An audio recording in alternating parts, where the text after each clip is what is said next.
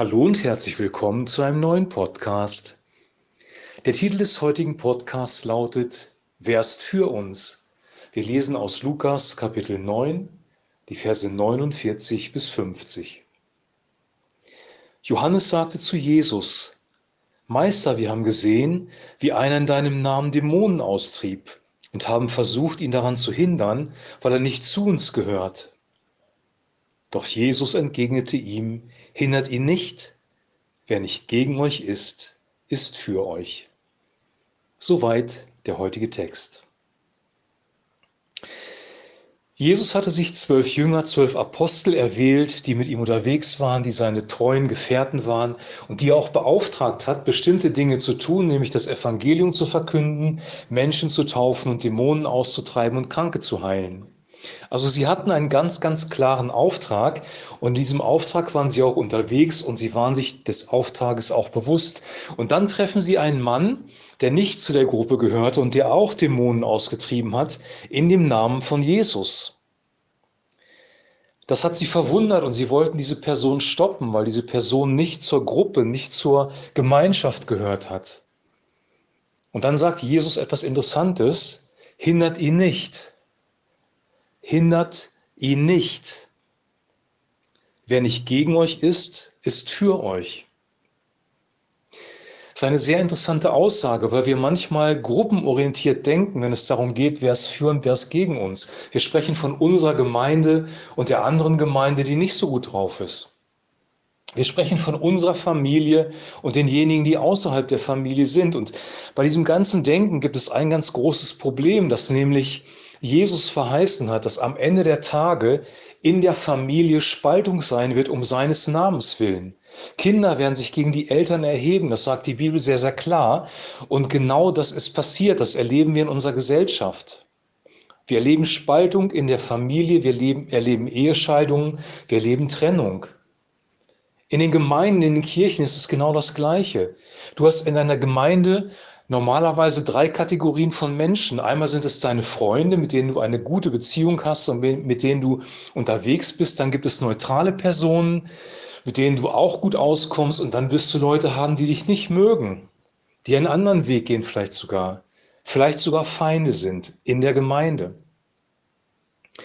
Bei den zwölf Aposteln war es genauso. Einer hat nämlich Jesus verraten, das war Judas.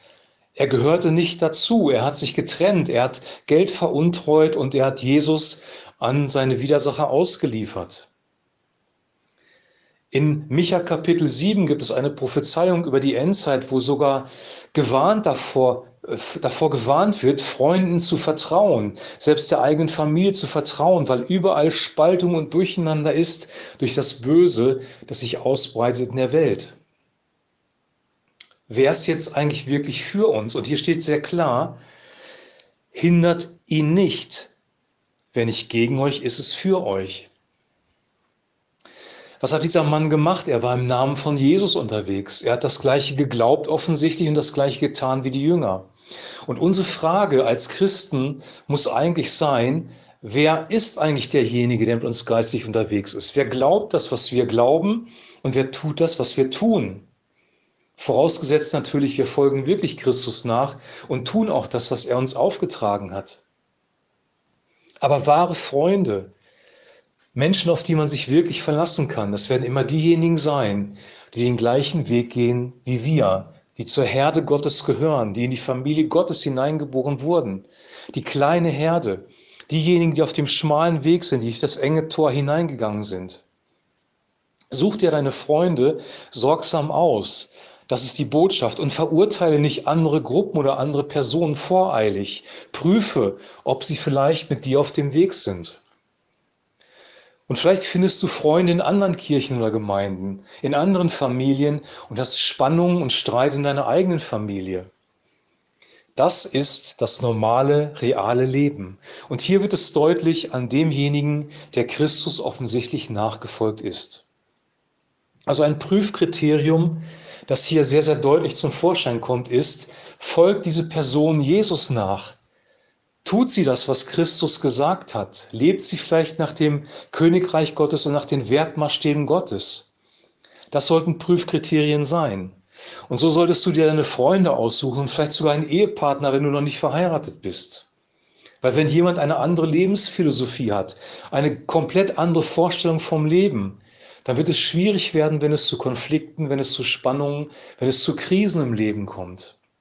Such dir diejenigen gut aus, mit denen du unterwegs bist. Prüfe, ob sie zu Christus gehören. Ich wünsche dir von ganzem Herzen, dass du echte Freunde findest für dein Leben, echte Menschen, die mit dir unterwegs sind und die das gleiche Ziel haben wie du, die Jesus Christus nachfolgen. Ich wünsche dir das von ganzem Herzen. Ich wünsche das auch mir, weil wir brauchen Freunde. Wir sind als Beziehungswesen geschaffen und wir sind nicht allein unterwegs.